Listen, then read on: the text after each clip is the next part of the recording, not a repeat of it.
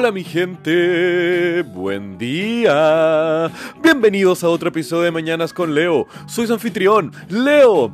Viernes 28 de septiembre el último episodio de este hermoso mes que hemos tenido, el noveno del año. ¿Y cómo se sienten al respecto? Tómese un poco de tiempo, mi gente, para darle un peso a las cosas que han pasado, las cosas que han sucedido, las experiencias que han ganado en estos últimos meses, porque nunca está de más tener una revisión de nuestras vidas, aunque sea por etapas más cortitas. No te digo que hoy te replantes toda tu existencia, pero este mes, o los últimos tres o seis meses, dense cuenta cómo están hoy en comparación a ese tiempo atrás. ¿Están bien? Si es así, felicidades. Y si no es así, no se desanimen mi gente.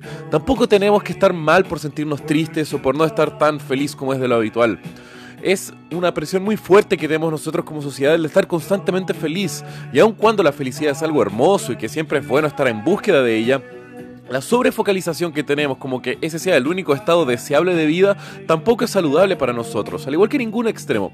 Hay que aceptar que tendremos buenos y malos días. Habrán días donde no vemos la belleza de la vida que nos rodea y otros días donde exuberamos total alegría y felicidad por cada uno de nuestros poros. Así que hay que aceptar que somos así, seres fluctuantes.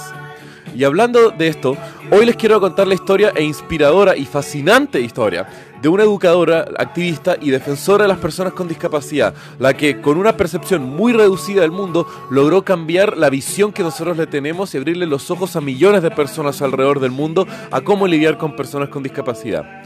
Helen Adams Keller nació en la ciudad de Tuscumbia, en el estado de Alabama, en 1880. Hija de una familia acaudalada del sur, a los 19 meses fue azotada por lo que se cree pudo haber sido fiebre escarlata o meningitis. En esa época se le llamó la fiebre del cerebro. El tema fue que lamentablemente la dejó ciega y sorda, perdiendo dos de los medios principales de percepción que tenemos todos los humanos y sin poder ni oír absolutamente nada, Keller tuvo una infancia extremadamente difícil, teniendo muchas dificultades en comprender el mundo a su alrededor durante sus primeros años, desarrollando así 60 símbolos que utilizaba dentro de su casa para poder comunicarse. Pero obviamente eso no era una capacidad entera de comunicación, y fue así como la madre de Helen, una mujer extremadamente letrada e inteligente, decide contactarse con un médico en Baltimore, el cual la direcciona al mismísimo Alexander Graham Bell, el inventor del primer teléfono práctico y al mismo tiempo el fundador de la empresa ATT. El tema es que al recibirlas, Bell les recomienda y diagnostica que Helen tiene que ir a ver extremadamente al Instituto Perkins para los Ciegos, donde en la época se están desarrollando las técnicas más avanzadas de educación para personas con ceguera. El tema es que ahí Helen conoce a su tutora y al mismo tiempo su compañera que sería de vida, Annie Sullivan. El tema es que Sullivan es quien comienza a enseñarle a Helen los primeros conceptos y palabras mediante el tacto y al mismo tiempo deletreando las letras en las palmas de Helen. El tema es que luego de ir agarrando eso, eh, a Sullivan agarraba las manos de, Keller y las ponía directamente en su boca, íbamos modulando y fonetizando las palabras, para que ella además pudiera entender cómo funcionaban todos los fonemas, las letras, las vibraciones de la boca cuando tenían que hablar. Y fue así como Helen Keller de a poco iba aprendiendo los conceptos básicos y físicos del mundo mediante las clases. Y fue así como pasando de un mundo de oscuridad y silencio, fue abriéndose a un mundo lleno de palabras hermosas. Luego comenzó a aprender braille para poder leer y escribir y al mismo tiempo a los 10 años ya había aprendido a, hablar, sintiendo la posición de los labios, la posición de la lengua y las vibraciones para cada una de las letras y lo que ellas significaban. Lo cual era un hito casi sin precedentes, pues estas dos incapacidades juntas habían sido muy poco estudiadas y al mismo tiempo no había habido una persona que se hubiera desarrollado tan bien, más aún en la época. Y fue así desde que Helen Keller fue totalmente imparable. En el año 1900 terminó el colegio en la Cambridge School for Young Ladies y luego es admitida en la Radcliffe College en Harvard, donde su educación es financiada por un magnate de la compañía petrolera Standard Oil, el cual se habían presentado a Keller a través de uno de sus admiradores, Mark Twain. Loco, cuando ni siquiera has empezado la universidad y tienes uno de los íconos culturales de la época siendo tu admirador, sabes que vas por un camino a la grandeza. Y fue así como Keller fue la primera mujer ciega y sorda en terminar un título de bachiller y artes en la universidad. Y también el primer, la primera mujer en haber hecho algo así en el país.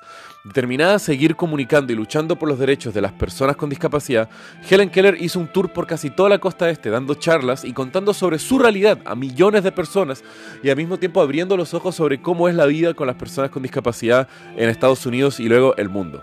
Luego, en 1915, vino una gran oportunidad para Keller cambiar su vida y potenciar así la de millones de personas. Pues George A. Kessler, conocido como el rey de la champaña, era un empresario rubro de las bebidas alcohólicas, el cual se había montado sobre el barco Lusitania. Y como ya sabemos, el Lusitania fue un barco que fue atacado por submarinos alemanes y fue el casus belli de Estados Unidos entrar durante la Primera Guerra Mundial. El tema es que Kessler, mientras estaba flotando en el océano, juró que si sobrevivía a ese ataque y a esa tragedia, estaría dedicando el resto de su vida a una causa muy noble.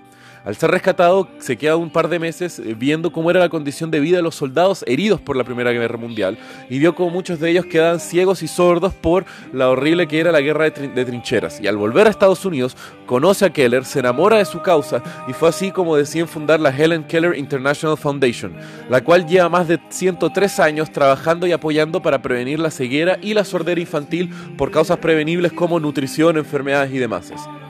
Además, ayudó a la sociedad que tomara más conciencia sobre las necesidades de las personas con discapacidad, siendo ella un estandarte de sus mismos ideales, ayudando no solamente a su organización, sino que a muchas otras fundaciones y organizaciones sociales. Además, Helen Keller fue una escritora prolífera, con más de 12 libros a su nombre, variando desde autobiografías, cuentos de ficción y historias bastante profundas sobre su perspectiva de la realidad. Luego, en 1961, tiene una serie de convulsiones y ataques, los cuales la llevaron a pasar sus últimos años en su casa. En 1964, el presidente americano Lyndon B. Johnson le entrega la Medalla Presidencial de la Libertad, uno de los mayores galardones que un civil puede recibir en Estados Unidos, y en 1968 fallece plácidamente en sus sueños. Y loco, podemos decir que la vida de Helen Keller fue algo impresionante y de otro mundo sin duda, generando un cambio cultural en Estados Unidos y el mundo en cómo nosotros lidiamos con las personas ciegas y con discapacidad, además de aportar una visión interesante sobre cómo la diversidad de todas estas personas es algo increíble y muy positivo para nuestra sociedad.